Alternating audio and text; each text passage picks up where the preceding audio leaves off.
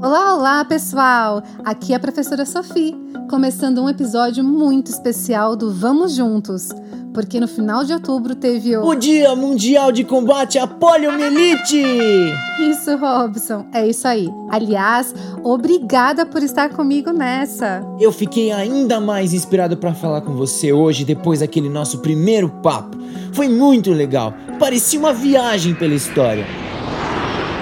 A gente aprendeu junto com como essa chata da poliomielite chegou no Brasil e também como controlamos essa doença. Mas também a gente aprendeu que não dá para dar bobeira não. Não podemos baixar a guarda, temos que ficar alerta e manter a vacinação em dia.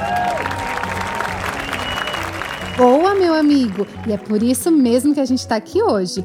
Vamos dar passos bem práticos, informações sobre como podemos agir e, acima de tudo, quebrar mitos populares que confundem o pessoal.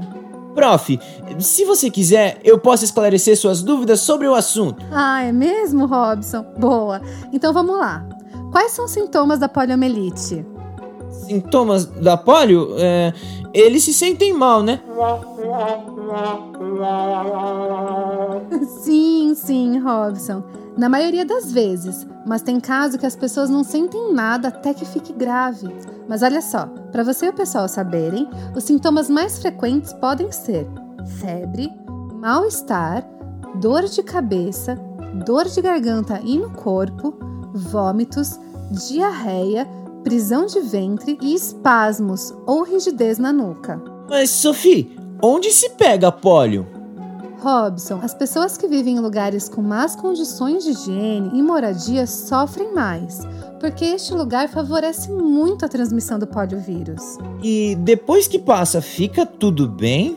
Não. Infelizmente, as sequelas da doença não são agradáveis. Gente, e tudo isso pode ser evitado se a gente continuar vacinando, né? Exatamente, Robson. Simples assim.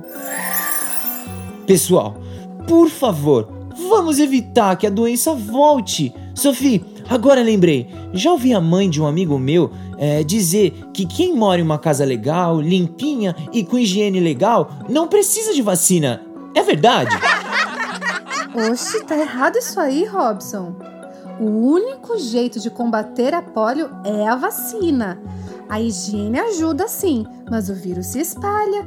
Temos que nos cuidar e cuidar de todos. Mas a vacina tem efeitos? O pessoal fica mal de verdade? Ótimas perguntas, meu caro Robson. Mais uma mentira para desmistificar aqui. As vacinas são hiper seguras. O número é muito pequeno de pessoas que têm reações, como dor no braço pela picada da agulha ou febre. Prof, quero ser inteligente que nem você quando crescer. Mas ó, eu fiquei com uma última dúvida. A gente já não venceu para sempre essa doença? Como ela pode voltar? Controlamos a doença com a vacinação e o saneamento básico, mas o vírus não morreu. Ele continua a circular em algumas partes do mundo e hoje estamos muito interligados. Você viu, né, Robson, como um vírus que começou na Ásia circulou o mundo inteiro rapidamente? A gente não pode relaxar. Ou se vi. Então, bora vacinar! Pessoal, é só passar em um posto de saúde público ou em uma clínica particular para vacinar as crianças. É, é isso que eu tinha que falar, né, Sophie? Muito bem, Robson. Aprendeu direitinho. E pessoal, sabe por que estamos falando dessa maneira? Porque temos vacina e um calendário para atender o Brasil todo. Mas o pessoal não tá comparecendo nos postos de saúde. Gente, por favor, papai, mamãe, titio, titia, todos vocês que são responsáveis por crianças, deixem a carteirinha de vacinação em dia. A gente conta com você para continuarmos vencendo essa luta. Mandou bem demais, Robson. Valeu.